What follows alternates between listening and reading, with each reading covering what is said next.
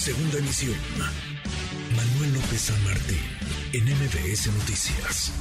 Se allá anda también en la Unión Americana, los Estados Unidos, la cobertura de estas elecciones, de estos comicios que veíamos solamente renuevan al Congreso norteamericano. Son varias las gubernaturas que se juegan escaños en el Senado, pero quizá también lo relevante pase porque este 2022 puede ir marcando, puede ir delineando lo que venga en 2024. Ana Francisca Vega, usted la escucha todas las tardes en estos micrófonos a las 5 de la tarde. Querida Ana, ¿cómo estás?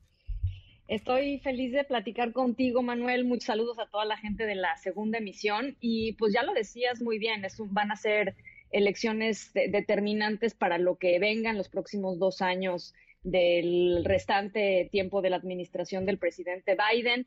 Eh, y creo que va a ser muy interesante ver pues cómo se van a ir reacomodando las fuerzas políticas. Ya lo decía José y ya lo has, ya lo has platicado tú en, en este espacio.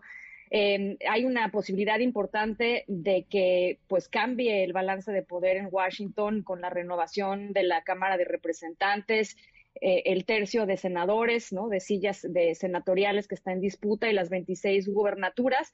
Eh, fíjate, es, es, lo es la competencia más cerrada en, en, prácticamente un siglo.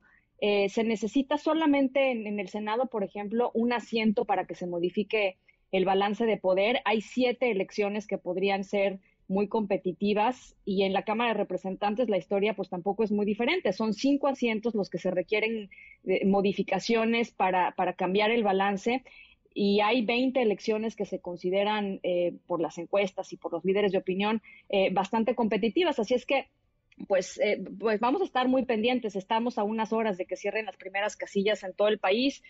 Hay ya más de 45 millones de votos que se emitieron por adelantado y, todo parece indicar que va a ser una eh, elección bastante concurrida.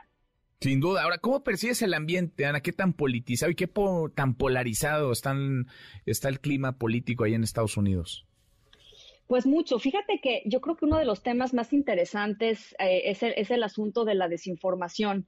Eh, fíjate, hay, hay muchos de los eh, actores políticos que hoy están en las, en las boletas electorales que fueron eh, partidarios del presidente Trump y que de una u otra manera desde las elecciones del 2020 han estado eh, dándole al discurso de eh, el fraude electoral y el desconocimiento de los resultados electorales.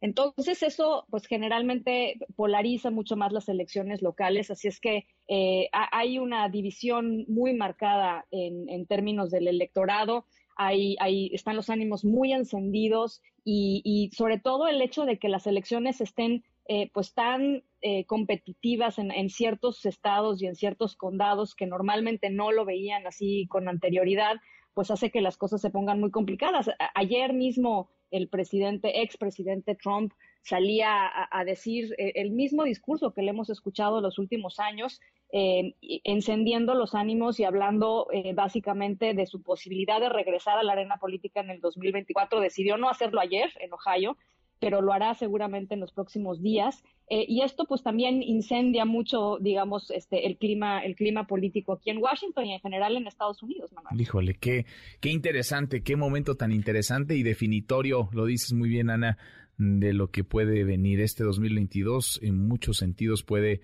si no marcar, sí por lo menos perfilar qué ocurrirá hacia 2023, sobre todo 2024. Abrazo grande hasta allá. Qué gusto escucharte, Ana. Igualmente, Manuel, te mando un abrazo y que todo vaya muy bien por allá. Igualmente, te escuchamos al ratito a las 5 en tu programa, Ana Francisca Vega. Usted la escucha en estos mismos micrófonos, los de MBS Noticias. MBS Noticias.